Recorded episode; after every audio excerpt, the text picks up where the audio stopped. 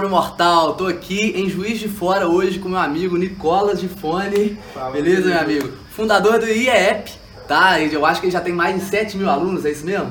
Por aí. Nossa senhora! Para mais um podcast Fala Pobre Mortal, onde eu trago histórias de investidores e empreendedores para inspirar você que tá assistindo a gente aí. E cara, antes de eu falar qualquer coisa, né? Se apresenta você pro pessoal e conta a sua história aí desde o início até chegar onde você tá hoje. Tá, desde o início quando vocês vão Desde o início, cara, desde o do dia que você nasceu. Tá, legal. É, meu nome é Nicolas de Fone, igual foi falado, né? Eu sou sócio fundador do IEP, né? Está nessa empreitada há três anos, mais ou menos. E contando desde criança, assim, eu nasci em Juiz de Fora, sou daqui mesmo, né? Tenho um carinho muito grande pela cidade, né? Uhum. Vontade de retribuir isso. Fui cri- criado no centro da cidade, ali bem no centro da, da cidade. Então, fui aquele garoto que aprendeu a andar de bicicleta ali com 14, 15 anos. Não tinha tido muita oportunidade antes disso. Aham. E sempre gostei muito. Eu sou irmão caçula, né? Tem dois irmãos mais velhos. Ah. Então sempre fui aquele cara que sofreu muita influência dos irmãos, né? Então, meus irmãos gostam muito de, de esporte, futebol. Eu sempre gostei muito de assistir futebol, assistir basquete, jogar videogame com eles. Então, eram três filhos homens, a gente fazia muita coisa junto. Muito legal, de sempre muito focado em assistir televisão, né? Gostava muito de fazer esporte também, então treinei natação vários anos, competia em natação, que é uma coisa que eu gosto muito. É. Até hoje ou não? Não, hoje Natação, não. Tem alguns anos já que a gente parou, que eu parei. Só E peladinha agora. Hoje só peladinha, jogo fute... tento jogar futebol duas, três vezes por semana. E gosto muito. Joga muito, tá, galera? estilo, estilo clássico, né? Já joguei bola com ele. E é isso, assim.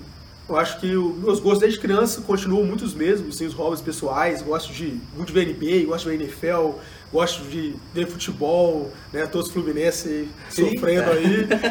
E, e gosto muito de praticar esporte também. Então esse é um pouquinho de mim, sempre morei de Fora, né? Depois fiz colégio aqui a vida inteira, sempre nessa linha também. Fiz faculdade aqui, não quis fazer fora, acho que por gostar da cidade, a família tá aqui, preferi ficar em Juiz de Fora. E aqui tem uma tentei. federal boa também, né? Tem, aí eu fiz engenharia de produção na Universidade Federal de Juiz de Fora. Uhum. Sem muito saber porquê, é interessante, né? Eu sempre falei que ia fazer medicina a minha vida inteira, chegou no terceiro ano eu falei, cara, eu mando bem em matemática e física, então eu devo estar fazendo engenharia. Porque eu não sei. Vou fazer engenharia, basicamente, engenharia de produção me encontrei, gosto muito do... Me deu várias oportunidades aí na universidade de aprendizado super legais que levaram à fundação do IEP. Então, Uhum.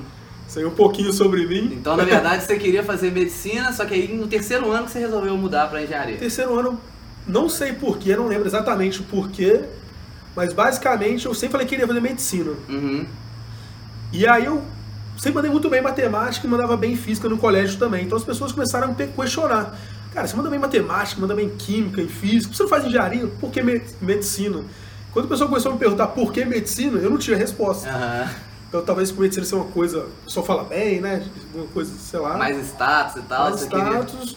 Eu falei, é verdade, mando bem em matemática, mando bem em física, então acho que engenharia é onde eu mandaria bem também. Uhum. Então acho que foi um dos motivos de ter escolhido engenharia Entendi. e que bom, me levou onde que eu tô hoje. né, e e nessa, nessa parte da sua infância, adolescência aí, você já é, demonstrava um pouco que gostaria de empreender, tinha algum negócio assim ou nem tanto? Não, nem um pouco, Não? nem um pouco. Eu pensei, comecei a pensar em empreender do meio da faculdade para depois. Uhum. Antes eu nunca tinha parado para pensar que eu queria ter meu próprio negócio, né, empreender essa loucura aí. Uhum. Nunca tinha passado na minha cabeça. Quando eu entrei na faculdade, isso também era inimaginável, assim, nem... Aham. Eu imaginava trabalhando nu- numa empresa bacana, uma multi- multinacional, com consultoria, algumas coisas assim, nunca pensava em empreender. Depois, com o tempo, a gente começou a, a- a- a ver muito sentido nisso, Uhum. né, de querer transformar algumas coisas, trabalhar o que eu gosto, e eu vi que abrir o próprio negócio fazia mais sentido para mim do que trabalhar em, outras empresas. Então, Entendi. foi isso. Assim. E, e, na, e na faculdade, como é que era? Assim, você já entrou e começou a curtir realmente a engenharia? É, então, quando eu entrei na faculdade, eu entrei perdidão, né? Não sabia o que esperar. E uma coisa que deu muito certo para mim, logo no primeiro período, o pessoal começou a me apresentar várias atividades extracurriculares, assim, que eu gostei muito. Então, logo no primeiro período, eu entrei num, numa organização que chama CEPO, que é Sociedade Estudantil de Jardim de Produção. Eles faziam vários projetos né, para fomentar e desenvolver os alunos de jardim de produção. E quando o pessoal me ofereceu isso, né, como eu sou, tive irmãos das Zélias, o pessoal falou, cara, aproveita a faculdade, porque aparecer, pega, vai aprendendo, uhum. você aprende muito mais com os outros projetos que às vezes com a aula, propriamente com a aula. E logo no primeiro período já entrei. Então eu entrei, eu achei super legal, né, as matérias ok, achava interessante também, mas essa atividade extracurricular foi muito mais interessante. E eu fiquei um ano nessa CEPRO, quando depois o pessoal falou, cara, tem empresa júnior que é muito interessante também. E aí eu tive colegas que trabalhavam na empresa júnior, começaram a falar muito bem, amigos, falei, ah, legal. Então eu tenho que, com mindset assim, tenho que aproveitar as oportunidades. O que uhum. aparecer eu vou tentar fazer. Aí entrei no empresa júnior, gostei muito também, de uma oportunidade muito interessante, desenvolvimento, de aprendizado, crescimento profissional. E da empresa Júnior foram abrindo outras portas, então depois eu entrei no Parque Científico e Tecnológico de Fora com um projeto super bacana. E aí depois eu fiz intercâmbio, fui fazendo uma coisa atrás da outra, com a mentalidade que o que me, me interessava muito mais, mais do que as aulas em si, eram essas atividades. Era poder de impactar pessoas, uhum. diferentes, correr atrás. Então essas atividades extracurriculares que a universidade possibilitou e abriu portas, foram muito importantes para mim, o que me, realmente me motivavam. Entendi. É, e tem muita gente que não, não, se dá conta disso, né, cara? Acho que vai entrar na faculdade ali, tem que fazer as matérias só para passar e acabou. Sendo que, na verdade, Exato. tem muito mais coisa para gente aproveitar. É, porque o que a gente vê de das habilidades que a gente precisa para estar tá no mercado de trabalho, ter uhum. sucesso, seja como empreendedor, seja trabalhando em outra empresa, seja onde que for, muitas vezes a, a aula em si não é capaz de ensinar né, soft skills, várias outras habilidades comportamentais, humanas. A aula em si, por ter um caráter mais teórico, ela não te possibilita esse desenvolvimento de forma potencializada. E essas atividades possibilitam. E isso é muito legal, você vê seu desenvolvimento, seja de oratória, trabalho em equipe, resiliência, enfim, várias habilidades super importantes, você vai desenvolvendo com o tempo com essas iniciativas, uhum. que é muito relevante. Então a aula tem o seu papel, e é importante, vai dar teoria pra gente sobre jardim de produção, no caso, ou o curso que você estiver fazendo. Só que as outras atividades são ainda mais importantes e complementares para te dar competências que a aula em si não é capaz de desenvolver com maestria. Então, uhum. e isso foi muito legal para mim, né, nesse desenvolvimento, digamos assim. Entendi. É, e quando primeiro, antes de chegar no IEP, desses projetos aí também, que você falou que, tem, que fez um projeto bacana lá e tal. Tá, no, legal. Na faculdade, depois que você entrou na faculdade. Tá, legal. Eu tentei aproveitar a faculdade o máximo possível, assim, né? Já fiquei mais anos que deveria na faculdade, assim, bastante tempo. Depois da empresa Júnior, é, eles convidaram, convidaram para participar do parque, do projeto, do plano de negócio do Parque Científico Tecnológico de Juiz de Fora. O hum, que, que, é isso? Que era um projeto, que era um vetor de desenvolvimento, um investimento muito grande do governo federal, de milhões, para criar um, um, um parque científico tecnológico que uniria a universidade com seu conhecimento, o governo, tanto federal, estadual e a prefeitura, com as empresas. Uhum. Então a, a, a Trip Hélice, que a gente chama, que era um vetor de desenvolvimento, de fazer toda uma estrutura para possibilitar a conexão entre as, essas três partes. Então um projeto fantástico, sim, teve a mentoria da Fundação do Cabral na época, que foi, a gente passou de treinamentos, workshops e mentoria deles, que foi muito bacana. E aí eu fiquei um ano nesse projeto que foi super interessante. Eu quando saí desse projeto foi porque eu tive a oportunidade na época de fazer o Ciências Sem Fronteiras. Hum, foi, foi uma outra oportunidade que apareceu. Quanto, rapidinho, esse, só para o pessoal se localizar. É, você entrou tá. na faculdade com quantos anos? Eu entrei com 18. Tá. Aí, empresa júnior? Em, em 2011. Tá. tá. Eu entrei na CE. Então, em 2012 eu entrei na empresa júnior.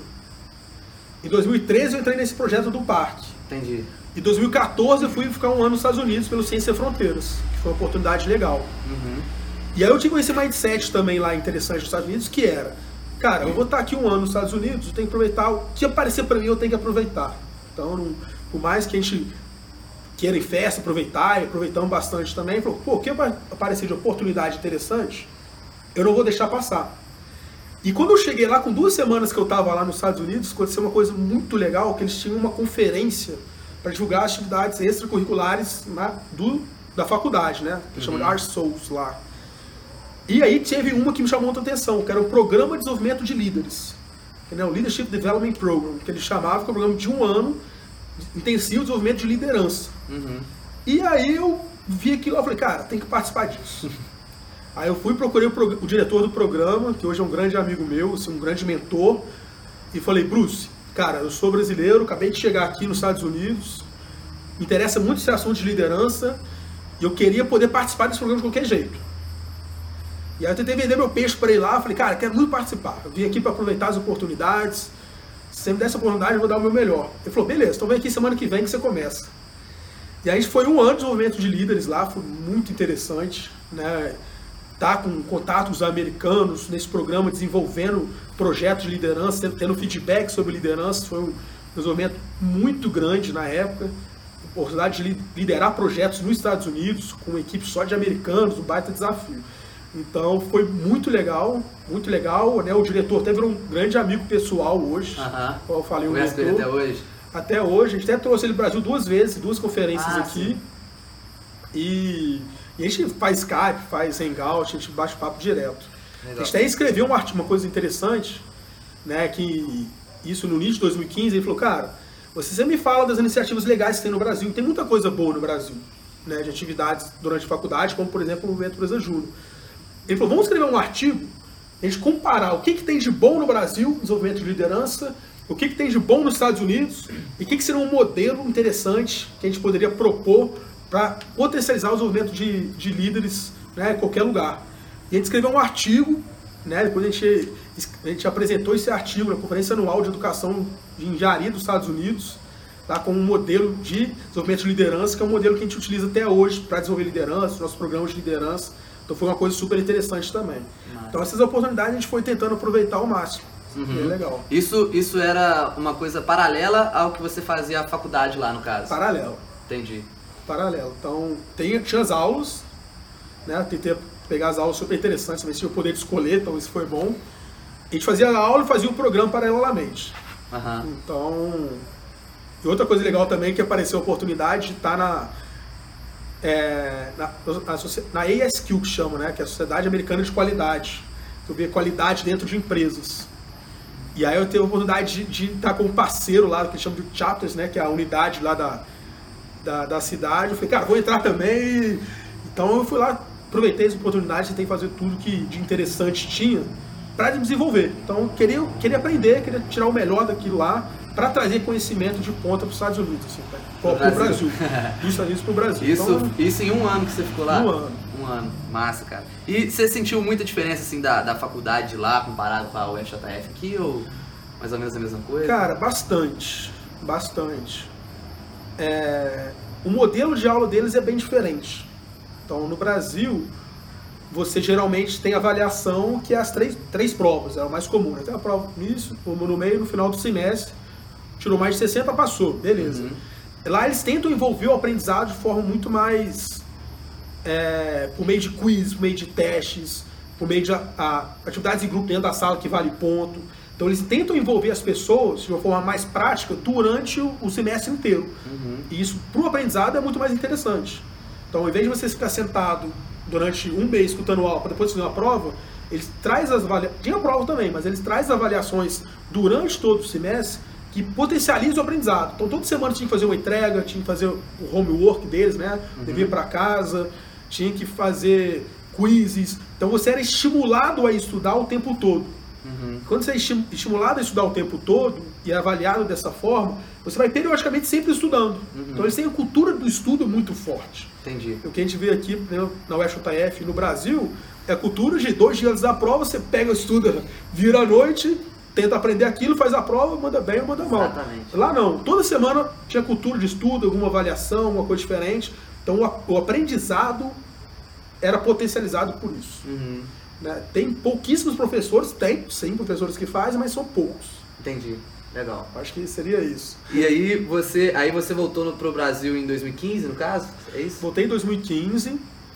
Né? Quando eu voltei em 2015, eu fui convidado para trabalhar no Grupo Voito, Uhum. que é uma organização super interessante aqui de Juiz de Fora, de, de treinamento na área de qualidade. Né? Eles gostaram, eu estava buscando a questão de liderança, de qualidade lá nos Estados Unidos, então eles convidaram para participar da equipe de produto, né? de P&D, que desenvolveu os novos cursos, os novos temas que eles estavam oferecendo. Uhum. né? Fiquei quase um ano na organização, foi um aprendizado super legal. E aí, nesse momento que eu voltei para o Brasil, por algum motivo eu comecei a querer achar interessante empreendedorismo nos Estados Unidos. E uma coisa que me tinha chamado a atenção muito nos Estados Unidos foi que lá eles tinham carreiras de recrutamento e carreira. Desculpa, feiras de recrutamento e carreira constantemente. O que é feira de recrutamento e carreira? Que eles levavam várias empresas, recrutadores para dentro da faculdade, faziam uma grande feira para as empresas apresentarem os seus processos seletivos, suas oportunidades. Os alunos podiam interagir com essas empresas, que era muito legal, deixar o seu currículo, deixar oportunidades, se inscrever para as vagas. E isso era uma oportunidade, por exemplo, que na UFJF não tem, em Juiz de Fora não tinha. E aí, durante a faculdade, ou durante os Estados Unidos, eu conversando com outras pessoas que foram para Ciência Sem Fronteiras também e participaram de feiras de recrutamento na universidade deles, a gente começou a pensar, cara, vamos trazer isso para o Brasil? Vamos tra... Tem algumas no Brasil já, mas não tinha aqui em Juiz de Fora. Vamos Entendi. trazer isso para Juiz de Fora? Fazer uma feira de recrutamento e carreira? Então, quando a gente voltou para o Brasil, a gente pensou, vamos criar essa feira de recrutamento e carreira, ao mesmo tempo que eu estava trabalhando lá na Voito, que foi uma oportunidade super legal. Uhum. E a gente foi tocando os dois em paralelo. E aí eu, eu fiquei na Voito, que eu gostava bastante, até eu decidi, cara, o projeto tá, tá andando, tá desenvolvendo, tem que tomar uma decisão. Ou vou ficar aqui, ou vou focar em empreender. Então, em algum momento eu tive que tomar essa decisão quando o, o, o trabalho apertou ali, estava ficando sem tempo. Aí eu decidi tocar esse projeto empreendedor, né? Estava chegando perto da data que a gente tinha planejado, só que foi um projeto que não deu certo. Então, acabou que. Por que, que não deu certo? Cara, a gente era vários motivos, assim, né? Várias hipóteses. A primeira é que a gente errou muito mesmo. Assim. A gente era muito inexperiente, uhum. a gente demorou muito a validar com o cliente final. Então a gente fez todo um trabalho, quatro meses, desenvolvendo um plano de negócio internamente, só para depois validar com quem realmente ia pagar a conta, que ia ser as empresas. E essa demora na validação foi um erro muito grande, foi um aprendizado muito bom. Uhum. Alguns fatores externos influenciaram muito fortemente também, então era na época do, do impeachment da Dilma, então era uma feira de recrutamento, a gente estava em contato com várias empresas recrutadoras, RH de empresas que estavam tendo dificuldade em, em, em, em, aprovar investimentos em recrutamento, sendo que eles estavam demitindo bastante. Ah, então o cenário brasileiro não era favorável no momento. Mas de qualquer forma, acho que o principal erro foi interno. Foi interno de demorar a validar as coisas com o cliente que realmente paga a conta. E o que era o modelo que a gente pensou? Vamos fazer um modelo na qual as empresas iam financiar o evento, a gente ia trazer gratuidade para os alunos, e a gente fez sua parceria com todas as universidades de, de Juiz de Fora, né, tanto a UFJF, que serve na própria UFJF, quanto as faculdades particulares. Então, com todas, sem exceção, elas iam dar um, um day off para os alunos participar da feira, então isso é uma coisa super legal para fazer, e a gente queria o argumento que, a partir do momento que os alunos vão estar presentes, justificar para as empresas, olha, vai ter muitos alunos presentes, vai ter milhares de pessoas lá. Você precisa estar lá como uma empresa recrutadora. Entendi. Só que esse processo para a gente apresentar para a empresa que ia financiar o evento demorou 4, 5, 6 meses. E hoje a gente faria muito diferente. Se hoje a gente fosse fazer um projeto, talvez a primeira coisa que eu ia fazer é ter um mínimo de validação com, com o nosso cliente principal que ia financiar isso. Uhum. Então a gente demorou muito. A gente fez todo um trabalho interno, muito grande, estruturação e pouca validação. Uhum. Então foi um aprendizado legal. E aí o, aí o projeto acabou dando é, errado, a gente acabou desistindo dele. Falou, pô, vamos deixar ele de stand-by. E quando a, a, economia brasileira voltar a dar uma aquecida, a gente volta com ele. Entendi. É, só voltando aí um pouquinho, achei interessante isso que você falou da, da validação com o cliente final. Porque realmente, às vezes a gente, principalmente quando a gente é um pouco inexperiente, eu também já passei por isso, às vezes a gente pensa numa ideia muito boa que a gente acha sensacional, só que se a gente não arrumar uma forma de fazer aquilo dar dinheiro, não necessariamente dinheiro pra gente, mas dar dinheiro para continuar bancando o, o projeto, né? Validar realmente com quem vai pagar a conta, não vai funcionar. Foi mais ou menos a mesma coisa quando a gente é, fez o aquele aplicativo lá na UFJF, não sei se você lembra, o Siga Notifier, com, com o Vitor, com o Milazzo, que está comigo hoje e tal. E foi a mesma coisa, a gente fez um aplicativo excelente só que chegou, é, a gente foi trabalhando, trabalhando, só que não entrava dinheiro. E aí a gente, a forma que a gente pensava em monetizar, quando a gente tentou monetizar, não deu certo também. E aí a gente acabou desanimando por diversos outros fatores e desistindo Exato. do projeto. Mesma Exato. coisa. Então, isso é, essa validação é importante, né? É um dos grandes conselhos que a gente dá para quem está começando a empreender, às vezes procura a gente. Uhum. Procura o seu cliente, né? valida com ele a ideia, valida com ele a, a proposta, pede feedback dele, traz ele para o centro. Uhum. Né? Então você vai ter um cliente final, traz ele para ajudar na sua construção. Hoje a gente faz muito isso quando a gente vai lançar, exemplo, cursos online tudo mais. A gente chama a pessoa, a gente faz a mínima estruturação, a gente valida com o cliente o mais rápido possível. Quanto mais rápido você validar com o seu cliente, melhor vai ser a sua solução. Então Uhum. isso é, é muito importante, trazer o cliente para o centro. Entendi. E aí a gente vê dados de projetos, tecnologias que não dão certo. Hoje tem um nível absurdo de, de criação de tecnologia. Boa parte deles não dão certo. Por quê? As pessoas às vezes nem têm condição de absorver aquilo naquele momento. Uhum. Então valide o que, que seu cliente realmente quer primeiro e molde seu produto sobre o que o seu cliente realmente quer. E não o contrário. Às vezes a gente fica muito internamente, muito na estruturação, muito pensando, pensando, pensando, sem pegar o feedback real do cliente. Você pega Perfeito. isso rápido, melhor sua solução, mais rápido você consegue colocar no mercado e por aí vai. Perfeito, é, isso cabe muito também pro que eu faço hoje da 1 milhão com 30. Os Exato. produtos, os, os cursos que eu dou lá também, a mesma coisa. A gente primeiro é, pergunta o cliente, né, o que, que você quer? E talvez a primeira turma a gente costuma criar até meio que o, o produto junto com o cliente realmente, né? O cara vira cliente e a gente vai criando o produto junto. Exato. Muito bom. É, e aí, vamos lá, onde é que a gente tava? Você... Aí o projeto deu errado. Isso, isso. Aí o projeto deu errado. Aí foi assim, tinha acabado de sair da Voito e o projeto tinha acabado de dar errado. Falei, caramba, o que que eu faço agora, né? Qual que é o próximo passo? E aí, nesse momento, o, a adrenalina de empreender foi uma coisa que, me, que gostei. Aham. Então, assim, pô, massa empreender. Massa adrenalina, se vai dar certo, não não vai. Correr atrás do sonho, eu achei muito massa. Falei, Aham. cara, é isso. Tem que empreender. E uma coisa que eu, que eu participei nos Estados Unidos, que eu acabei não falando, eu participei de um movimento lá, chama Students for the Whole New Engineer, que é um movimento global de transformação de educação e engenharia. Então tinha dois, dois brasileiros, era eu e um outro aluno da UFMG, na qual era um debate com pessoas do mundo inteiro, né, americanos, europeus, do Paquistão, chinês, enfim, várias pessoas, para discutir com boas práticas de educação e engenharia, uma educação mais prática. Então eu estudei muito na época nos Estados Unidos também, paralelamente, essa questão de ensinar de forma diferente Uhum. né, como ensinar de forma ativa, como potencializar o aprendizado nos cursos, né, focado logicamente em engenharia. Então eu estava com esse background. Então quando o projeto deu errado, eu falei, cara, o que, que eu posso empreender, né? Tipo assim, o que, que eu sou bom? É, qual, a gente fala muito de qual passo eu tenho na mão. O que, que eu posso fazer hoje, né, com quem eu sou, com quem eu sei, com quem eu conheço, para dar esse pontapé, esse passo a mais. Aham. E aí eu conhecia muito é, metodologia ativa. Aí um dia eu tava com um amigo meu, tomando uma cerveja num bar, e aí eu tava falando pra ele, cara, eu gosto muito de educação e tal, essas, essas coisas, quero empreender às vezes com isso, não sei como. E ele falou comigo, cara, eu já utilizo o Scrum há muito tempo, é uma metodologia relativamente nova, pouco desconhecida no mercado, nova assim, né, já tem anos, mas pouca gente conhece, né, as metodologias ágeis de gestão. Se você quiser montar uma coisa junto, eu com conhecimento de Scrum e você com conhecimento de como potencializar o ensino por meio do que eu sei de Scrum, vamos fazer. Uhum. Falei, cara, interessante. Fui pra casa pensando naquilo. Falei, caramba, cara, vamos, vamos fazer, vamos embora. É isso aí. Aí eu liguei pro João Vitor, que tinha sido uma pessoa que estava comigo no projeto né, da feira. Ah, tá. E falei, João, teve uma oportunidade aqui. Ele tá, ah, rapidinho, ele também é daqui da UFJF, você tava Também, aqui? também. Entendi, Fazia engenharia de produção comigo. entendi. Eu falei, João, cara, me ligaram aqui, ó, me ligaram, eu estava no bar falando de, né, de metodologia ativa de aprendizado e tal, e o Federico, um grande amigo nosso, Federico Ficorelli, falou que tinha um conhecimento muito foda em, Scrum, e tem mesmo, ser um, um baita empreendedor, inclusive, falou que se a gente quiser montar uma empresa, alguma coisa, fazer um curso de Scrum totalmente prático, ele topa. Bora! Aí o João falou, cara, maneiro, bora.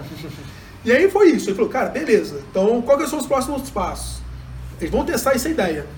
E aí a gente, cara, compramos uma logo na internet de 9,99, criamos um cartaz muito feio. e falou assim, vamos fazer um curso daqui a um mês e meio e vamos ver o que, que vai dar. E aí o Fred fez várias reuniões com a gente, passando conteúdo, falando tudo que ele sabe, a gente com o nosso conhecimento de, né, de ensinar de forma diferente, o João conhecimento dele de marketing, que ele domina muito o assunto, Aham. e aí a gente foi fazendo curso. A gente fez e tal, divulgamos, etc. No final das contas, deu seis pessoas no treinamento. Ficamos no zero a zero no treinamento. Né? Só que tem uma coisa interessante. A gente rodou uma pesquisa de satisfação e teve 100% de NPS. O pessoal elogiou muito. Uhum. A gente falou, cara, beleza, não ganhamos dinheiro com esse curso, mas validamos uma, uma forma de ensinar de forma diferente. Uhum. E aquilo lá foi massa, cara, foi massa. Falou, ó, gente tem um produto bom, que as pessoas validaram, vamos lançar mais um curso então daqui a um mês e meio e colocar mais gente nele. Lançamos o segundo curso, O mesmo, no caso. um, um tema de pouco diferente, né? Para Ah, não tá. ser repetitivo. Né? E, e- e fizemos, teve, sei lá, 12 pessoas. Então já foi um pouquinho melhor, mas nada demais, financeiramente. Aham. Só que a satisfação também foi altíssima. Falou, cara, pegamos uma forma de ensinar bacana. Vamos alavancar isso. E a gente foi fazendo, a gente fez o terceiro curso um mês e meio depois. A gente foi dando por sprints assim, de um mês e meio. Aí já teve 17 pessoas. Falou, o negócio está sendo bom. E aí começou o IEP fortemente. Né? Lançando coisas, pensando sempre na qualidade do, do produto fortemente. E a gente foi crescendo dessa forma. Ah, Eram vocês três, então. Era eu o João, formalmente do IEP, e, o- e o Fred como um terceirizado que apoiava a gente com conhecimento. Mas como ele já tinha a empresa dele, e não tinha Ah. como se envolver fortemente, ele dava uma mentoria pra gente Entendi. de conhecimento e facilitava alguns cursos. E aí o IEP surgiu disso, com uma vocação de ensinar de forma diferente. Né? Então a gente é muito apaixonado por formas inovadoras de ensino Uhum. para potencializar de fato o aprendizado, né? essa sempre foi a nossa pegada, ajudando organizações a serem mais ágeis, mais humanas e mais inovadoras. Então isso que a gente faz hoje, e a gente foi crescendo, um passo de cada vez, Isso foi, começou em 2016. em 2016. Legal. E aí, desses cursos que a gente foi lançando, as empresas foram gostando, que participavam, começou a levar para a gente dentro de empresas, e hoje a gente atua de- fortemente dentro de empresas, né, em B2B, dentro de organizações com treinamentos e consultorias em company, e a gente usa uma série de cursos também para ajudar a gente na divulgação, fortalecimento de marca e por aí vai. Então, o IEP surgiu disso, do inconformismo muito forte com o método tradicional de ensino, né, e cresceu transformando organizações em organizações mais humanas, mais ágeis nessa pegada. Legal. Então, isso que um pouquinho da nossa história. assim. Boa. É, e aí, hoje em dia, vocês, é, seus cursos e tudo mais, consultorias, vocês ensinam mais o quê? Tá, hoje a gente atua fortemente duas linhas de produtos, né? Uma é programa e treinamento de formação de liderança, né, como, como ensinar práticas reais de liderança para as pessoas, o que é um ser um grande líder, o que, que ele faz na prática. Então a gente não acredita que liderança é dom, muito longe disso. E líderes são aqueles que fazem. Então quais são as práticas que eu comecei a liderar uma equipe? O que, que eu faço? Quais são as práticas essenciais de liderança né, que as pessoas podem fazer? Como elas podem fazer? Então hoje a gente trabalha fortemente tangibilizando liderança, né, que é um baita desafio. Liderança é uma ciência complexa, muito forte. Né, só para você ter uma ideia, uma curiosidade. Né, a gente estava conversando com um parceiro nosso e ele falou que na Harvard Business Review, aquela revista de Harvard, tem 50 mil artigos sobre liderança e equipes de alta performance. 50 mil. Só em uma revista. Então, como a gente tangibiliza isso? Né? Uma coisa que é tão complexa, tão, tão bem estudada, gasta bilhões e bilhões de dólares para estudar liderança, mas o que é isso? Como a gente pode tangibilizar isso? Então, hoje a gente vem ajudando organizações a tangibilizar. Então, o que é liderança para a gente? O que, que o nosso líder pode fazer? Quais são as práticas que ele faz? Como que ele faz? Né? Então, hoje a gente atua muito forte tangibilizando liderança para organizações, desde organizações grandes, né? desde É, startups. pe- é que pegar essa teoria toda e meio que colocar na prática pro cara. É, simplificar isso, tangibilizar isso e dar ferramentas e práticas que as pessoas poderem atuar. E sair da complexidade, ah, liderança, pô, liderança é tudo, né? Se eu pegar na minha, nos últimos oito anos, todas as palestras de liderança que eu já fui, é uma porrada de gente falando coisas super legais, super complementares, que você pegar tudo e falar, caramba, o que, que eu faço, né? Assim, você pode ir 10 palestras de liderança diferentes, que as pessoas falam coisas diferentes, e teoricamente todo mundo está certo. Então o que, que é isso, né? O que, que a gente faz? Então a gente tangibiliza isso, então a gente ajuda organizações a serem, a formarem melhores líderes e melhores equipes, no meio das, de práticas, né? E hoje a gente trabalha também transformando organizações em organizações mais ágeis. Tanto da cultura de agilidade, o que, que é isso? O que, que é esse ágil, que está em todos os setores hoje, né? desde ferramentas como Scrum, OKRs, Design Thinking e várias outras metodologias ágeis que empresas podem utilizar Uhum. para adotar práticas ágeis e assim estar mais competitivo no mercado. Tá, explica mais um pouquinho o que, que seriam essas metodologias ágeis. O que, que é isso, uma empresa ser mais ágil? Tá, legal. O agilidade, essa é uma boa pergunta, né? E muita gente gera confusão. Quando a gente pensa em agilidade, o que é ágil? Se você colocar no dicionário o que é agilidade, é um adjetivo. Sim. Né? Então você pode não ser ágil, é um adjetivo de uma pessoa. Uhum. E organizações ágeis são formadas por equipes ágeis. Equipes ágeis são formadas por pessoas ágeis. O que é pessoas ágeis? São pessoas que conseguem gerar um valor muito grande, ou seja, focar naquilo que você realmente precisa e com uma grandíssima capacidade de adaptação. São pessoas que conseguem se mover de forma ágil, né, de forma rápida, uhum. que hoje a gente vive num cenário de incerteza muito grande, que as coisas mudam muito facilmente. Uhum. Então hoje a gente não consegue pensar de forma mais linear, o que a gente está fazendo agora vai ter aquele resultado, aquele passo a passo, aquele planejamento estratégico de três anos, de cinco anos. Né? Isso é quase que inviável hoje, você tem uma clareza do que vai acontecer. Então a gente precisa de entender como a gente se adaptar a isso, gerando valor fortemente para o nosso cliente. Uhum. Então, grandíssima capacidade de adaptação, fazendo aquilo que mais importa. E esse fazer aquilo que mais importa é interessante para diferenciar o que é produtividade de agilidade. Produtividade é você fazer muito rápido alguma coisa, ser produtivo, você termina rápido, você entrega aquilo. O que é agilidade? É fazer muito rápido também, mas aquilo que importa.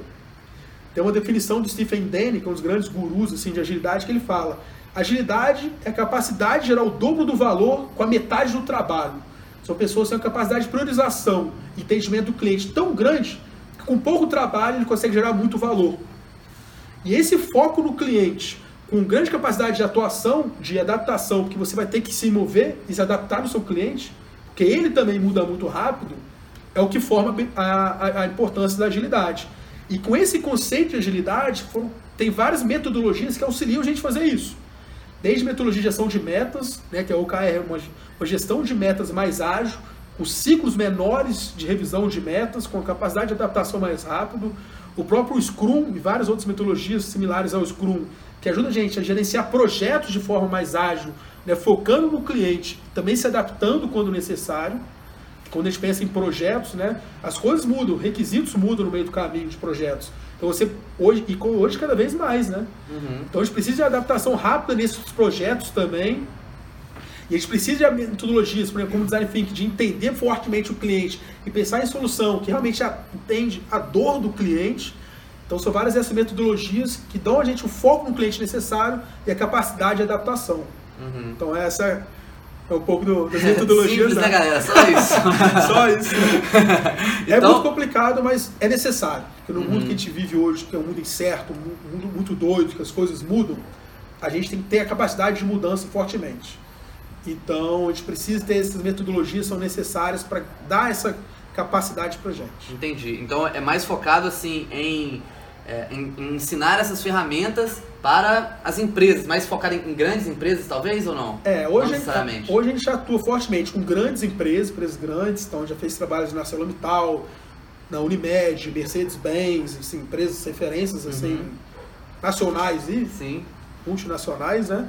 E a gente já fez vários trabalhos com startups. Então a gente vê que startups que cresceram, desenvolveram, né? Eles começam a ter necessidade de formar melhores líderes. Porque o que acontece? Você tem uma startup. Você começa com um número pequeno de pessoas. A empresa vai crescendo.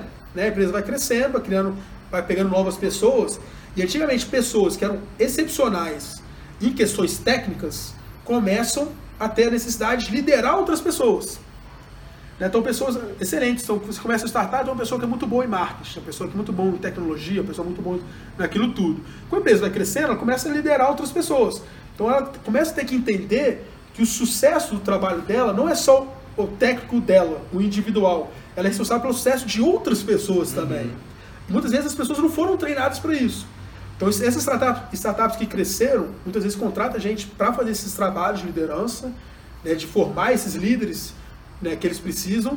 E quando a gente fala de startup, também você tem uma necessidade de adaptação muito rápida. Sim. O negócio vai pivotando, o negócio vai mudando fortemente. Então essas metodologias ágeis também são importantes em, em startups pela velocidade de mudança que ela precisa ter, de adaptação. Então muita gente faz muito trabalho de agilidade em startups também. Uhum. Então startups que cresceram, basicamente, e empresas maiores são os nossos dois principais focos Entendi. né, que a gente prospecta, que a gente trabalha fortemente. Não que as metodologias não sejam aplicáveis em outros, são aplicáveis vários cenários. Mas é o, é o tipo de empresa que a gente trabalha mais fortemente hoje. Entendi. É massa isso, né, cara? Porque realmente, igual. É, eu tô pensando muito na, na, na, minha própria empresa, por exemplo, na 1 milhão com 30. Né? Porque eu comecei sozinho, depois eu vou contratando uma pessoa ou outra para questões técnicas também, que eu, que eu não sei fazer.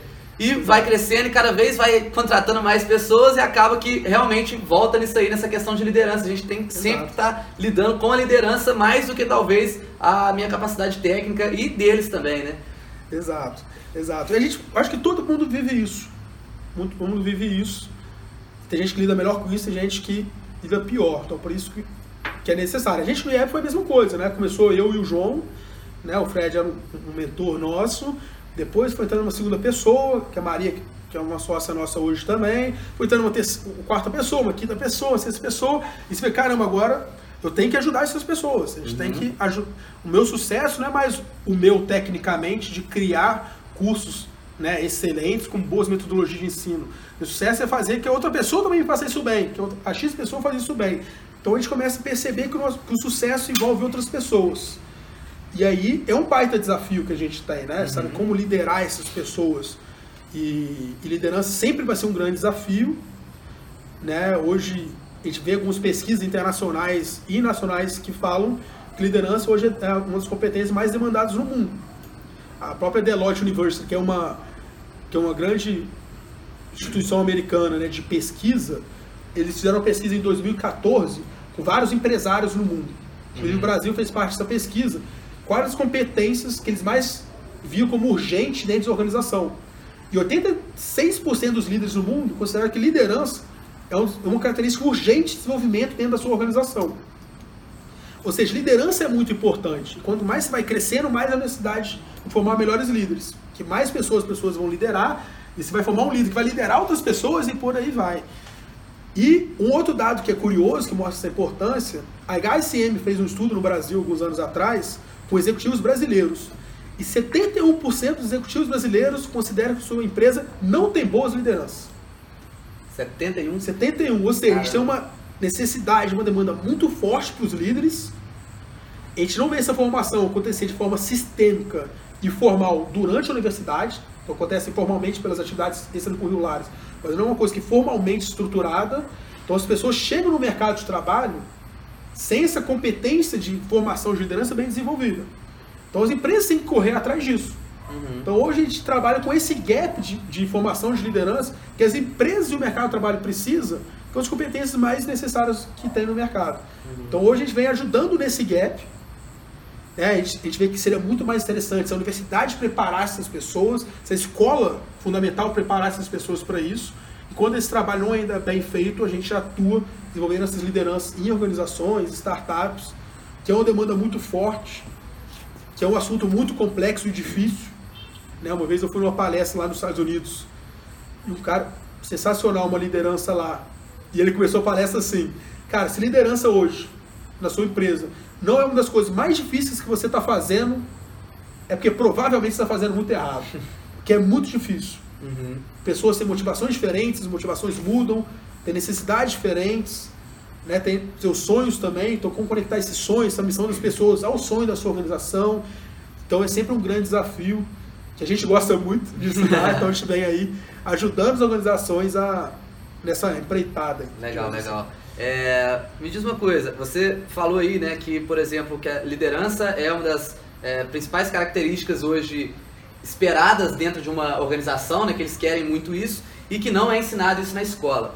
E o que você me diz do ensino atual, assim, o que, que você acha do ensino atual e como ele poderia melhorar? Que a gente sabe que ele, é, que ele é falho em vários pontos, a gente sabe, mas no que ele poderia melhorar assim de maneira mais prática?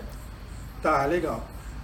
Eu, eu acredito muito, tanto o ensino fundamental, tanto o ensino de né, superior, eles deveriam trabalhar muito mais por meio de projetos, meio de matérias que é feito de caixinha.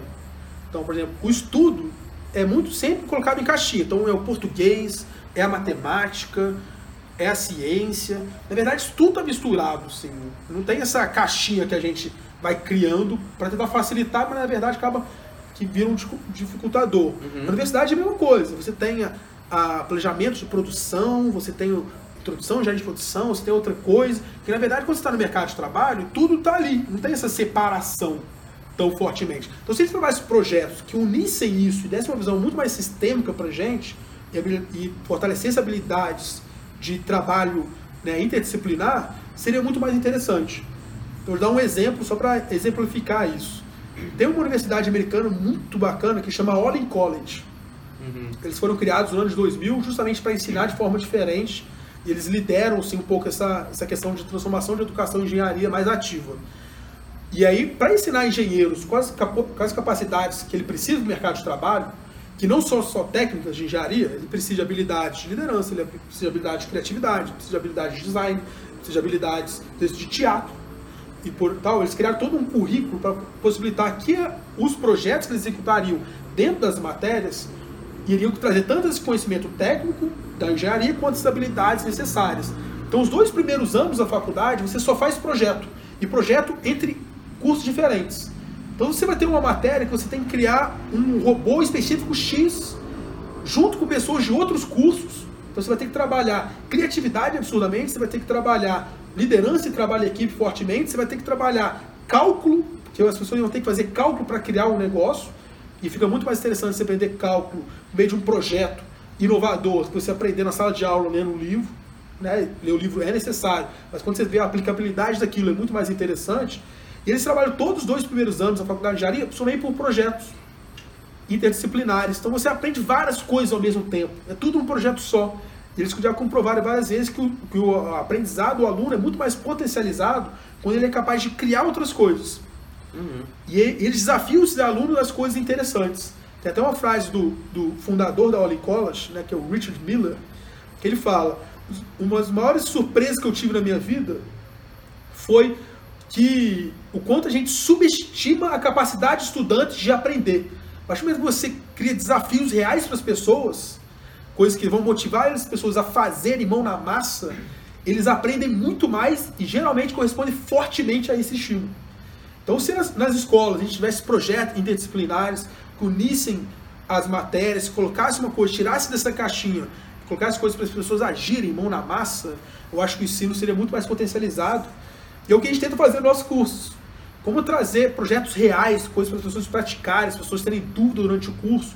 A gente não quer uma teoria pela teoria, a gente quer a prática, todo mundo quer aprender pela prática. Uhum. Então, ao trazer essa visão prática para as escolas, para o ensino superior, eu acredito, né, que o ensino poderia ser muito mais potencializado. Sim, com certeza. É, e essa questão do ensino é, por meio de projetos, eu acho interessante que realmente, como você falou, né, ajuda também na questão do trabalho em equipe, né, ajuda você a, realmente ver que aquele conhecimento ele pode ser utilizado para criar alguma coisa prática e também nesse ponto que você falou, né, que hoje em dia é, o ensino é dividido em várias caixinhas lá, matemática, português, história, geografia. E talvez o cara, quando ele está lá na, na escola, no ensino fundamental que seja, ele sente alguma repulsa por alguma dessas matérias por conta da forma que algum professor ou alguma, alguma matéria que ele começou a estudar ali já causou nele. E aí, talvez pro resto da vida, ele vai sentir repulso daquela matéria, sendo que, é, na verdade, ele só talvez não começou aprendendo, utilizando ela da, de uma maneira prática, né? Que ele fosse gostar. Exato. Muito massa. E já tem algumas escolas, né? Até aqui na nossa cidade a gente tem uma também, que estão tentando trazer essa metodologia pro ensino, tipo, fundamental, né? Mais, mais jovens. Tem, tem demais. Até no ensino superior também. O que, que a gente... Até me perguntaram uma vez, ser otimista com a educação brasileira? Pergunta difícil, né? É. Mas sim, o que, que a gente vê? Tem várias iniciativas legais de ensinar de forma diferente. Uhum. Tanto no mundo corporativo, como a gente, tem outros exemplos legais também. Como nos, na, nas faculdades, como no, no ensino básico, tem várias iniciativas surgindo. Muita gente está comprando essa causa. Uhum. Só que está muito isolado. Ainda são iniciativas. São tá. um projeto super, uma empresa super legal fazendo aquilo ali, outro lá, e aqui. A partir do momento que a gente se unir e, e, e comprovar esses resultados que já está acontecendo, então, por exemplo, olha, tem um, um, um, filho meu, um aluno meu que estudou dessa forma e olha onde que ele está hoje. Então, hoje tem muitas iniciativas isoladas que quando a gente unir forças realmente para transformar essa educação brasileira e a gente mostrar esses resultados que já são muito positivos dessas iniciativas, eu acho que tem grande potencial de escala. Uhum. Né? Então hoje ainda são coisas novas, são coisas recentes, né? O próprio IEP tem três anos, né? Aqui tem várias outras escolas que têm dois, três, quatro, cinco anos e que já está provando melhores resultados, claramente, e que está crescendo. A partir do momento que a gente se unir essas forças, criar um movimento grande o suficiente, que ensinar dessa forma, para trazer melhores resultados, eu acho que a transformação vai acontecer em escala muito grande. Uhum. Então, assim, eu sou muito otimista também. Gosto de ser otimista, acho que o mundo precisa de pessoas otimistas. Com certeza. Eu nunca conheci um grande líder, uma pessoa que causou uma grande transformação que seja pessimista nunca, se você pensar mais aí, pode falar, não tem nenhum grande líder que é pessimista, ou um grande empreendedor que é pessimista. Então, essas iniciativas estão acontecendo, estão surgindo cada vez mais pessoas fazendo coisas diferentes. Eu acho que muito em breve, em poucos anos, gente já vai estar. Tá, essas iniciativas vão, estar tá cada vez mais fortes no mercado. Entendi. Isso é meu... Legal. É, e agora, mudando um pouquinho de assunto, você, você falou com a gente, né, quando começou o IEP lá com sei lá, com seis alunos primeiro curso, depois 17. E hoje você falou que tem, já tem mais de 7 mil alunos. Como, como assim, cara? Como foi essa. Como você conseguiu escalar dessa maneira em tão pouco tempo? Tá, legal. Bastante desafiador. Bastante desafiador. A gente ainda está quebrando cabeça como escalar, cada vez mais assim, né, o negócio. E o que, que foi, a gente foi, foi vendo, né? A gente, a gente fez. Toda vez que a gente lançava um curso, a gente começou fazendo isso em Juiz de Fora, né? Que é a nossa sede a gente começou a aprender, aprender fortemente muito o que, que dava certo e o que, que não dava certo. Então a gente começou a lançar um curso de fora, segundo, terceiro, quarto, quinto, sexto, sétimo, oitavo, e a gente viu o que, que dava certo. Quando a gente viu, começou a aprender o que, que dava certo nessa divulgação, a gente foca muito em, em o que a gente aprendeu, a gente tem, tem, tem para parar e falar, cara, o que, que a gente aprendeu? O que, que a gente sabe diferente desse curso que a gente não sabia antes? Então a gente foca muito em retrospectivas de aprendizado, isso é muito importante, a gente começou a pensar, olha, vamos que a gente replicar isso que está dando certo de fora para Belo Horizonte? Começamos a fazer em Belo Horizonte. Começou a ter um resultado legal. Se a gente fizer isso que a gente está fazendo de fora em Belo Horizonte, em Uberlândia. E começou a fazer em Uberlândia. Se quiser então fazer para o Rio. E por aí vai. E isso foi aprimorando muito conhecimento de marca digital também, para estar tá em outros lugares. Hoje a gente já atuou já em mais de 20 cidades, fazendo o que, que deu certo aqui, levando o que deu certo para outros lugares. Uhum. Então, basicamente, e aí a gente começou a participar de organizar eventos maiores, fazer coisas maiores, cursos maiores, para potencializar mais pessoas e com altíssima capacidade, vamos dizer, de execução. Uhum. A gente fala muito aqui dentro, a gente tem que ser grandes executores. A gente tem que sonhar muito alto. Tem que sonhar alto. Isso. Não tem empreendedor bom que não sonha alto. Sim. Só que a capacidade de execução tem que ser tão alta quanto o sonho. Então, se a gente pegar uma coisa que está dando certo aqui, vamos fazer no Rio. Vamos fazer em São Paulo. Vamos ver o que dá certo lá, e aí a gente vê, quebra cara, aprende, coisas dá certo, coisas dá mais certo que a gente imaginava, coisas dava errado. Só que quando tinha uma capacidade de execução, de levar esses aprendizados para fora e aprendendo no meio do caminho, levou a escalar o negócio e estar tá em várias outras organizações. Uhum. Né? Hoje a gente atua além desses cursos né, em outras cidades, a gente atua muito fortemente dentro de empresas. Então, legal, a gente está conseguindo confiança de empresas e ao entrar em confiança de empresa, a gente consegue escalar o nosso impacto. Então, é uma empresa que a gente capacita 50, 100 pessoas, a outra que capacita 100, mais de 100 pessoas, outras menos, então por aí vai. E, e seria isso. Uhum. Digamos assim. O, o, principal seu são cursos é, e treinamentos presenciais, então? Presenciais. Entendi. É, hoje a gente tem uma linha online, que é uma coisa mais recente, que a gente está fazendo alguns testes também, aprendendo né? Mas o foco é mais presencial. Sim, é porque eu, eu já fiz cursos do IEP, tá galera? E justamente a, a forma, é, o método de ensino que vocês utilizam, é, eu, eu vejo que é, é difícil de fazer ele de forma online, né? Nessa questão do, dos projetos que vocês fazem ali na hora e tal. E como que vocês pensam que talvez conseguiriam fazer online? Ou então você acha que é, a forma que você ensina tem que ser presencial mesmo? Como é que é? É, esse é um desafio que a gente quebra a cabeça constantemente. Estamos tentando descobrir. Esses Entendi. testes online que a gente está fazendo é muito nessa linha. Hoje a gente vê que o nosso grande diferencial quanto empresa é entregar um conhecimento de ponta, de uma forma muito prática e de forma muito colaborativa. Então, os cursos que a gente faz presencialmente são cursos que as pessoas têm a oportunidade de praticar, discutir, uma interação muito forte entre os alunos com projetos reais. Então, isso tem sido ajudado a gente a potencializar o aprendizado. Não vimos formas de replicar exatamente igual no online ainda. Então, acredito que estamos, vamos descobrir mais cedo ou mais tarde, ainda mais com uhum. novas tecnologias. Acho Sim. Que, é, a tendência é o online vai se consolidar fortemente. Então a gente está fazendo esses testes, aprendendo no online, só que a gente viu que nosso valor realmente mais forte está no presencial ainda. Entendi. E a gente vê que esse cara a cara, esse momento, a gente está aqui conversando, ele ainda é único. Sim. Então você está ali com várias pessoas, vários empreendedores, empresários, gestores que têm a mesma dor que você, que está ali para desenvolver essa troca de experiência, no presencial ainda é mais forte. Né? Pelo, pelo assunto que a gente ensina, né? Uhum. Também. Isso logicamente influencia. Então, e o online e o presencial, hoje a gente vê, tem, vamos dizer assim, objetivos diferentes. Então, o nosso próprio curso online, ele ensina, ele tem um propósito diferente que o presencial tem. Então, o presencial a gente traz projetos reais, a gente traz case para a pessoa praticar ali na hora, em grupo, com outras pessoas, com outros gestores, e é uma coisa super bacana. Uhum. Então, eles estão com um propósito específico. E o online seria como? O online, a gente, além de trazer essas atividades práticas, a gente tem, é, como a gente não tem interação ali na hora com as pessoas, né, a gente vê que a interação ainda não é tão forte, ele é uma passagem de conhecimento mais forte. Então, se você quer aprender a teoria, né, e cases reais, como a gente aplicou, que deu certo, deu errado, o online, ele atende isso muito bem, do conhecimento. Uhum.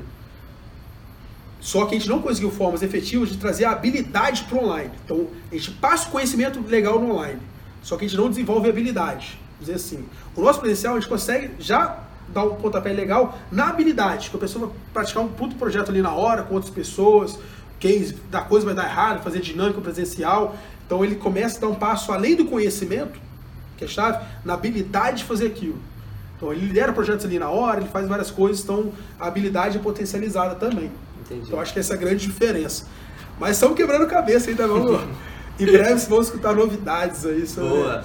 Eu imagino, eu imagino que é, deve ser difícil essa questão de você fazer o curso presencial e da forma que você falou, já fizeram em 20 cidades e tal. É, realmente a, a questão do marketing disso para organizar tudo isso, né, cara? Tipo, vocês sentem muita dificuldade nisso? Ou... É, bem desafiador. É bem desafiador. Hoje a gente, apesar de já ter atuado em 20 cidades, a gente deu uma focada. A gente viu que o, o foco é, é, importante também. Uhum. Então, por exemplo, é melhor você ter, às vezes, financeiramente falando mesmo, quatro turmas com lotadas do que ter 10 mais ou menos uhum. ao mesmo tempo. Sim. Então a gente já a gente viu que ao a gente focar, a gente consegue entregar mais valor, turmas mais cheias e tudo mais. Então é desafiador, né? E isso para nossa equipe interna de marketing comercial também é muito desafiador, né? Para toda a empresa, digamos assim. então hoje, hoje a gente viu a importância do foco. Antigamente a gente e saía fazendo muita coisa, a gente viu que ao você focar, você consegue entregar coisas melhores. Então hoje a gente tem priorizado o foco né, nesses presenciais. Então é, é muito desafiador, muito desafiador mesmo a questão do marketing. Toda vez que a gente fazia muita, muita coisa ao mesmo tempo, as coisas tendiam a perder um pouco de qualidade. Uhum. Então foi um aprendizado que a gente teve no meio do caminho também. Legal. É, hoje o IEP são quantas pessoas a equipe aí? Hoje somos nove pessoas na equipe. Né? A gente tem. Divide o IEP em, em duas, dois, duas equipes diferentes, que a gente chama dois squads diferentes. Que uma que a gente chama de produto, que as pessoas desenvolvem os nossos cursos, né, que desenvolvem as apostilas dos nossos cursos, as dinâmicas, estão responsáveis por criar produto incrível, uhum. né, o objetivo daquele squad. Tem um outro objetivo que é a venda, que a gente chama de comércio e marketing, é o nome que a gente inventou, que é a junção do nosso marketing, do nosso comercial, para chegar cada vez mais em pessoas. Então, hoje a Apple tem dois objetivos muito claros. Né? Ou você vai entregar um produto incrível para o cliente, ou você vai ajudar a gente a ter um boom de faturamento e crescer. Então, ou a gente ajudar a gente a crescer, né? ou entregar uma coisa incrível para o cliente.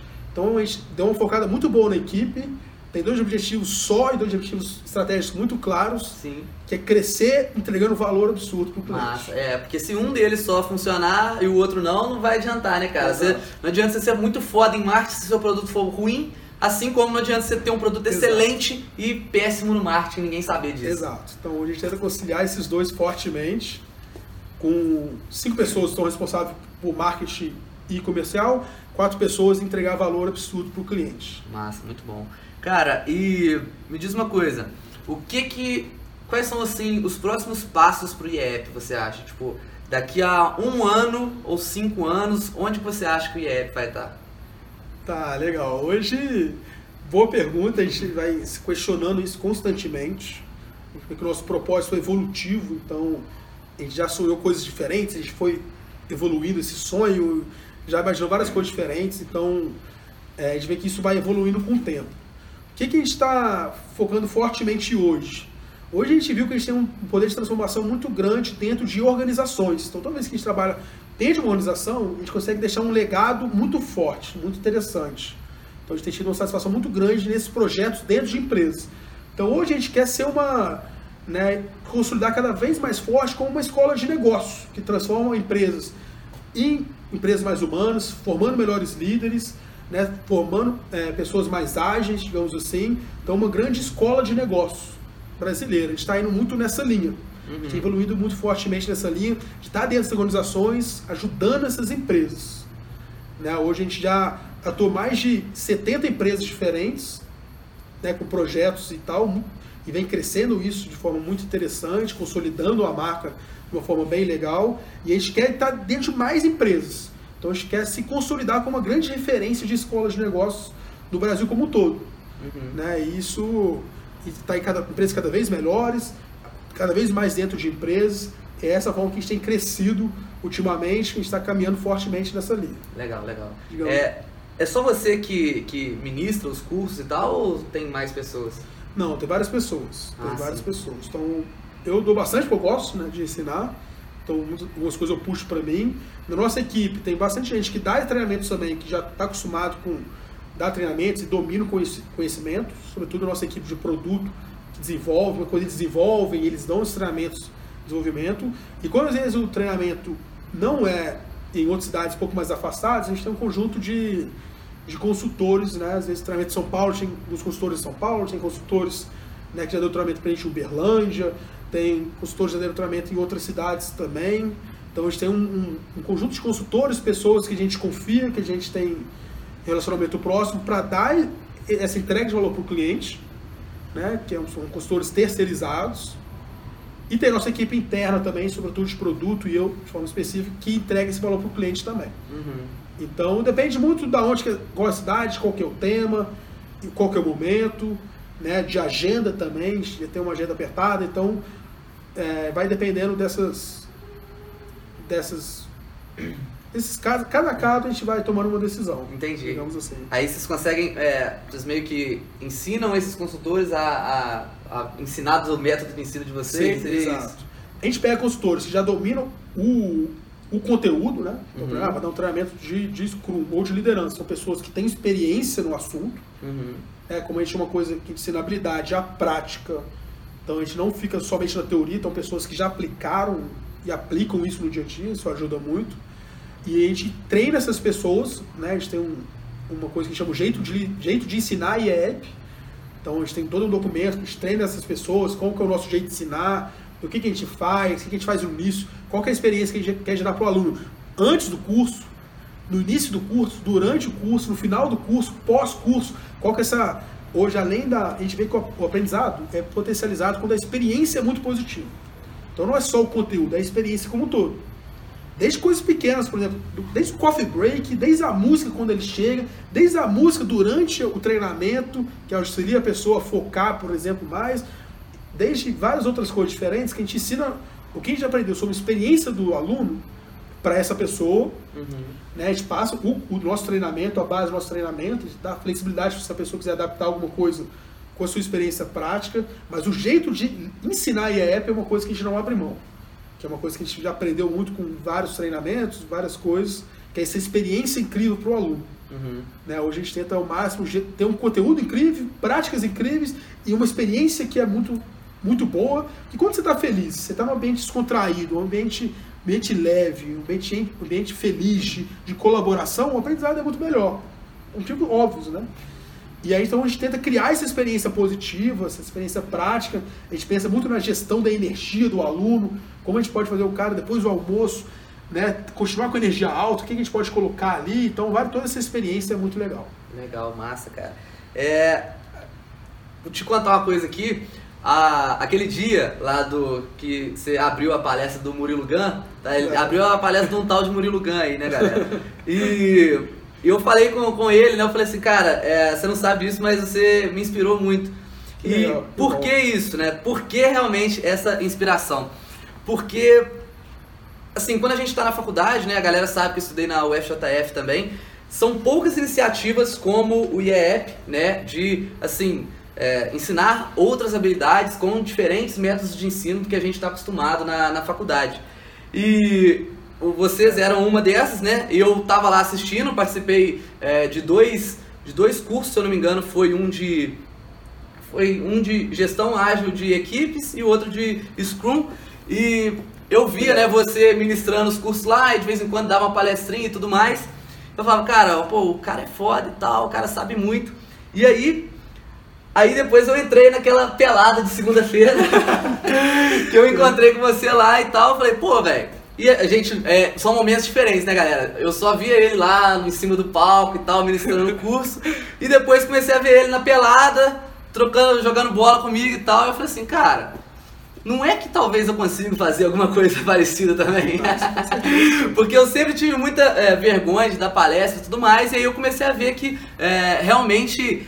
É, não era assim coisa de outro mundo, né? Que a, a, aquela galera foda que a gente está sempre admirando, eles também são gente como a gente, né? E foi por isso que eu trouxe você aqui, né? Para contar a história para a galera, para realmente a galera ver que, na verdade, é, todo mundo, se você realmente quiser fazer alguma coisa do tipo, você é pode isso. conseguir também, né? É isso. Eu, eu tenho uma tem uma frase do Steve Jobs, um vídeo dele, que, que me marcou muito e é uma coisa que eu acredito muito que é exatamente isso que você está falando que ele estava contando a história dele da Apple no início, ele falou que o que foi o grande diferencial, né, da, o turning assim, do Steve Jobs, quando ele percebeu que pessoas que criavam coisas bacanas, que todo mundo utilizava, eram pessoas que não eram mais inteligentes que ele, que eram pessoas normais.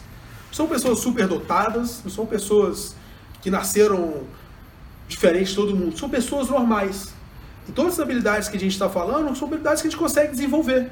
Então, a partir do momento que você entende que pessoas que você admira, pessoas que, que te inspiram, são pessoas normais, pessoas normais, que já fizeram cagada, já fiz, jogam futebol, faz qualquer outra coisa, que, que tá tomando cerveja constantemente também.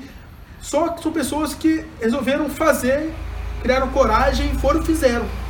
São pessoas que não são mais inteligentes que eu, que você, que a pessoa está assistindo, que todo mundo. São pessoas normais. A partir do momento que a gente entende isso e que você tem o poder, sim, de fazer coisas incríveis Basta você querer né, correr atrás né, de forma estruturada, estudando, você consegue chegar lá. Isso, essa frase dele eu vi, se não me engano, em 2014, me, foi quando a gente estava começando a pensar nessa questão da feira. Falou, cara, pessoas que criam pessoas, coisas incríveis não são mais inteligentes que você. Eu falei, caralho, é isso mesmo. Desculpa o termo, assim. É isso, mano. Então, aí quando a gente pensou, isso ajudou muita gente a pensar, cara, vamos criar uma feira que o Juiz Fora nunca viu. Eu tenho 20, tinha na época 22, 23 anos e sei lá. Por que não criar uma coisa que ninguém nunca fez? Eu estou vendo um modelo que está dando certo aqui, uma coisa que a gente pode replicar lá no Brasil. Não uma coisa impossível de fazer. Vamos fazer. Vamos embora. E, e fizemos. Uhum. Né? Acabou não dando certo, mas pode dar certo no futuro. E, e aí depois você aprende sua experiência, já aplica o conhecimento em outras experiências, e aí você vai, vai crescendo, errando, aprendendo mas sempre com vontade de fazer. Uhum. O importante é fazer. Né? Ter coragem de executar. Então, se você está escutando aí, tem um sonho, corre atrás, vai e faz, tem que fazer mesmo. Assim. O mundo é de quem sonha grande, mas mais ainda, de quem executa, de quem faz. São grandes executores, que tira a ideia, mesmo com medo, cagando de medo, mas vai e faz. Então, não, que bom que eu fico feliz de inspirar de alguma forma. Tamo junto. E igual você foi, começou, foi, fez, cara. Fez e tá aí onde que tá, e tá crescendo, fazendo coisas super bacanas, porque teve coragem de fazer. Então acho que é isso. Sim. E achei é, outra coisa também, né? A questão de aproveitar as oportunidades. né? Porque, para quem não sabe, essa é, é, ficou bem claro aqui, né? Que essa ida sua para os Estados Unidos para estudar lá foi algo que realmente fez toda a diferença no, na sua carreira, na sua caminhada, né? E isso foi uma iniciativa do governo, né? Você estava lá na... Como é que era o Ciências Sem Fronteiras? Fala para o pessoal. Era uma oportunidade legal que o governo federal estava dando, né? De estudar fora. Então, é, você tinha todos os critérios de aceitação, mas você podia concorrer ao Ciências Sem Fronteiras para estudar um ano, pago pelo governo federal lá fora. E no seu curso de específico, né? Então, fui uhum. estudar engenharia de produção, né? E uma coisa legal de falar, tipo assim, gosto de ressaltar, quando a gente cita essa questão do Ciência Fronteiras. Na cidade que eu fui, tinha uns 200 brasileiros que foram. Tinha muito brasileiro. Se eu falar, falar assim, quem, quem desses 200 brasileiros aproveitou a oportunidade? Eu não consigo pensar em 5 ou 10. As pessoas tiveram a oportunidade na mão. Tem gente que não quis fazer nada diferente, ficou na mesmice, nem na faculdade focou direito. Só curtindo lá. Eu posso dizer, a grande maioria não aproveitou a oportunidade. E os poucos que aproveitaram tiveram, tiveram grandes benefícios e criaram coisas super legais ou estão em lugares super legais. Então, a oportunidade ela vai aparecendo o tempo todo. Muitas vezes a gente não percebe, mas ela está sempre aparecendo. E quem aproveita melhor as oportunidades, vai surgindo mais oportunidades. Uhum. E quem leva a sério isso e vai só crescendo, mais oportunidades vão surgindo. Então, igual está aqui conversando, oportunidade super legal também. Então, boa parte não aproveitou, assim como às vezes não necessariamente ir para os Estados Unidos para aproveitar a oportunidade, várias oportunidades legais no Brasil tem, tem oportunidades, e quem aproveita, quem corre atrás, geralmente sai na frente. Boa. Então, aproveita, esse é o, é o recado. Muito Sim, bom, muito bom. Importante. Galera, é, espero que vocês tenham gostado desse papo, né? Com meu amigo Nicolas aqui. A gente falou aí, ó, de liderança, falamos da, da importância de, das empresas se adaptarem rápido, é, falamos de educação, né? Falamos de aproveitar as oportunidades. E, cara, é, papo de altíssimo nível aqui, pô, explodiu a mente. E para finalizar, né? Divulga um pouco mais aí do seu trabalho, onde que a galera pode encontrar o IEP e deixa algum recado final pro pessoal que tá ouvindo aí. Legal. Então, gente, é, você consegue achar o IEP no nosso site, né? IEEP, que é o Instituto de Educação, Experiência e Prática. Você colocar no Google, você acha. Lá explica o que, que a gente faz, né? Os treinamentos que a gente dá, as consultorias, os programas que a gente desenvolve com empresas. E uma coisa super legal, lá a gente tem uma biblioteca gratuita de conteúdo sobre liderança e ágil. Então a gente tem uma série de e-books com altíssima qualidade sobre o assunto, quem quer estudar. Tem uma série de testes online que a gente faz, né, para você saber qual é o seu estilo de liderança, quão ágil você é, quão ágil a sua equipe é. Né? Tem o nosso blog também, então tem muito conteúdo interessante. Então a gente gosta muito de escrever sobre aquilo que a gente ensina e aquilo que a gente faz. Então você consegue achar case, enfim. É uma oportunidade boa de, de aprendizado. E lá você acha muito sobre a gente. Se quem quiser seguir a gente no Instagram também, que é iep.cursos, lá a gente vai colocando as novidades que a gente desenvolve, os cursos que a gente faz, conteúdo interessantes também, então é uma oportunidade boa, tanto no Instagram quanto no Facebook. Vocês acham a gente lá para saber como a gente vem fazendo essas transformações, né? E o recado final que eu queria dar para vocês seria, né, como empreendedor, é, nada mais, acho que foi falado várias vezes aqui, sou uma pessoa que encontrou onde que aproveitou as oportunidades, né, a princípio, a gente falou bastante disso, viu uma coisa que me chamava muita atenção, que era a educação, ensinar de forma diferente, e simplesmente, cara, fui lá e fiz, assim, né, estamos nesse processo, acho que se você tem um sonho também, e eu, eu vejo claramente que sonhos, né, propósito, você não vai achar no tomando, tomando banho no chuveiro, acho que isso é uma ilusão, Assim, ah, estou tomando um banho, ah, qual é o meu propósito? Você não sabe, não tem como saber. O propósito você acha fazendo. Então, quando você aproveita a oportunidade, dá as caras, você vê, sobretudo, o que, que você não gosta, e aos poucos você vai descobrindo o que você gosta. Então, eu descobri é, que eu gostava de educação depois de dar treinamentos em várias iniciativas, de ensinar de forma diferente, de entrar no movimento de educação que eu achei interessante. Antes eu achava que queria trabalhar com consultoria, qualquer outra coisa. Então, com o tempo, pelas minhas experiências, eu vou descobrindo o que eu realmente gosto. Então, você só vai descobrir seu propósito fazendo. Então, faça, partir do momento que você acha que é uma coisa, corre atrás, faz, se não for aquilo, você vai descobrindo. Que bom, que bom, mude. Então, é isso. Faça, haja, faça alguma coisa. Corra atrás dos seus sonhos. Mesmo que você não sabe qual é, você vai de forma evolutiva, assim como o propósito do IEP foi mudando com o tempo, o meu propósito foi mudando com o tempo, você vai descobrindo pelas suas próprias experiências. Não é no chuveiro, imaginando o que, que você gosta, é fazendo. Então, eu já falei várias vezes aqui, uma regra que a gente tem no IEP é executar, então execução tem que ser muito importante.